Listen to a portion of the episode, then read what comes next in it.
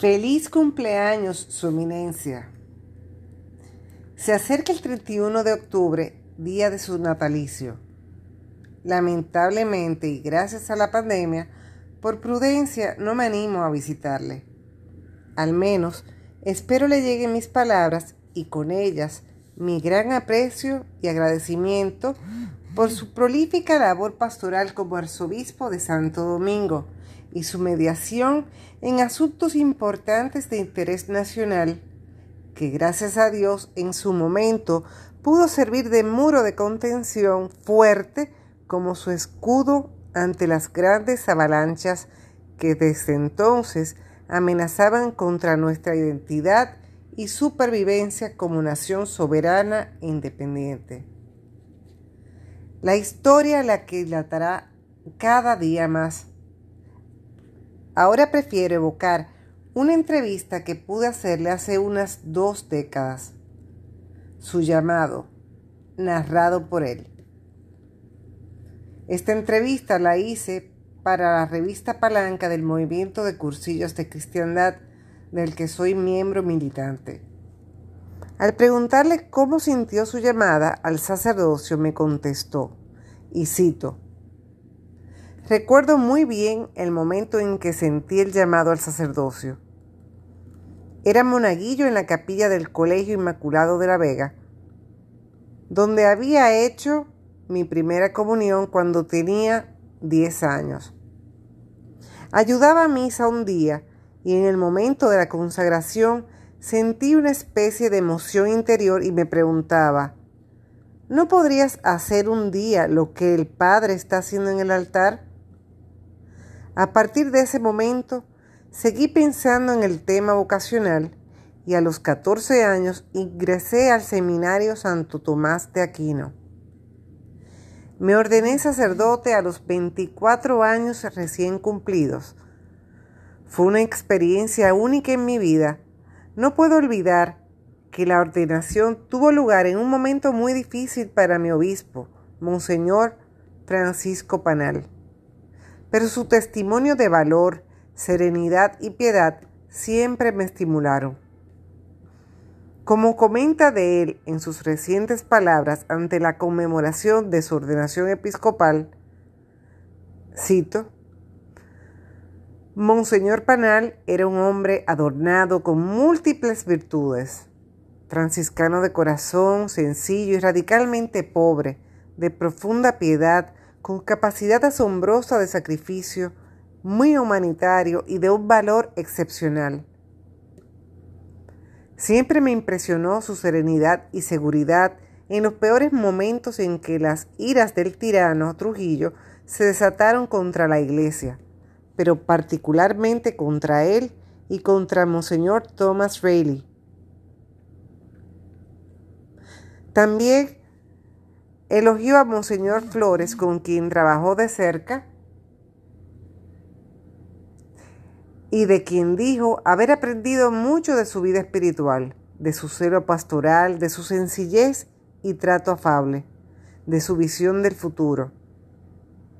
Fue al cabo de 17 años de haber sido ordenado sacerdote que la iglesia le llamó a ejercer el ministerio episcopal.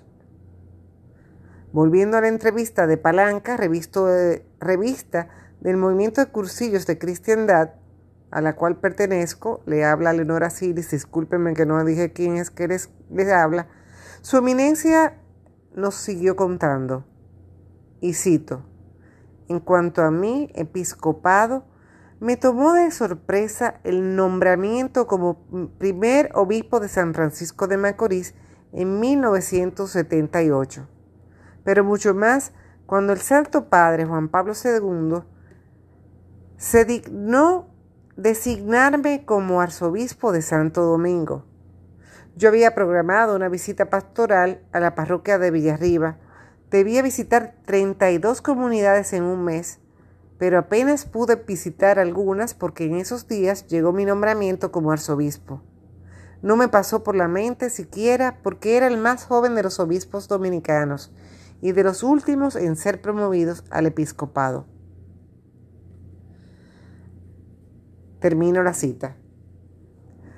Como lo describió un entrañable colaborador suyo, no me conformo con contarle esto que les he dicho, sino que me hago eco de las palabras de su entrañable amigo, fiel colaborador como obispo auxiliar, y me refiero a Monseñor Francisco José Arnaiz, quien nos solía sorprender con sus puntuales palabras,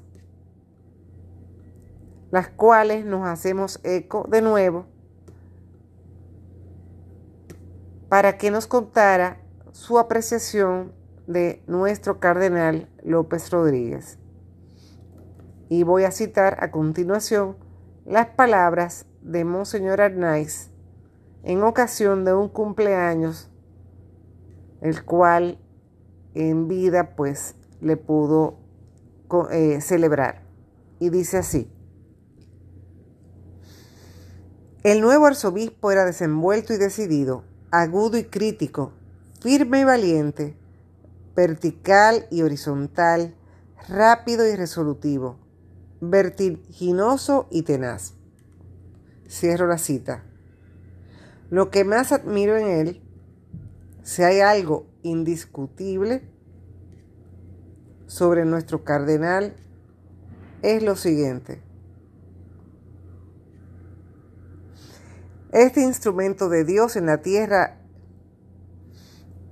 ha sido marcada como eligió las palabras con que adornó su escudo, fuerte en la fe, fortes infides.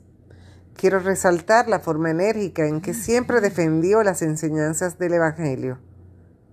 Para eso hay que tener coraje, coraje que no es muy común en nuestros días. Admiro esa virtud y la aplaudo. Hoy más que nunca es necesaria en un mundo que es constantemente golpeado de tantas ideologías raras y contrarias a la naturaleza, como lo es la ideología de género. También le caracterizó y le caracterizó ser un defensor de la vida, como él mismo dijo, perdón, como el mismo Dios nos enseñó, no matarás. Materia de escribir hay demás. El señor cardenal no estuvo no solo estuvo y está claro, sino que mostró al mundo lo que creía y cree. Eso es ser profeta aquí y donde sea. Eso es ser fuerte en la fe. En condición de laica, agradezco a Dios el don de su presencia y guía todo este tiempo que le tocó dirigir a nuestra eh, arquidiócesis. Más de tres décadas en que nos los regaló al frente de su iglesia arquidiocesana de Santo Domingo, primada de América, pidiéndole a Él, Padre Todopoderoso, en su Hijo Jesucristo y con la intercesión de nuestra Madre María Santísima, que el Espíritu Santo lo siga utilizando en bien de la iglesia con su asesoría, sus oraciones y compañía, inspirándonos vivir las bellas palabras tan vividas por Él, sabiamente escogidas por el Espíritu Santo, para escudo su escudo episcopal, fortes infide, fuerte en la fe.